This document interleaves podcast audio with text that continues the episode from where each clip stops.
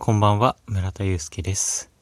今日はホワイトデーのプレゼントを買いに行きました。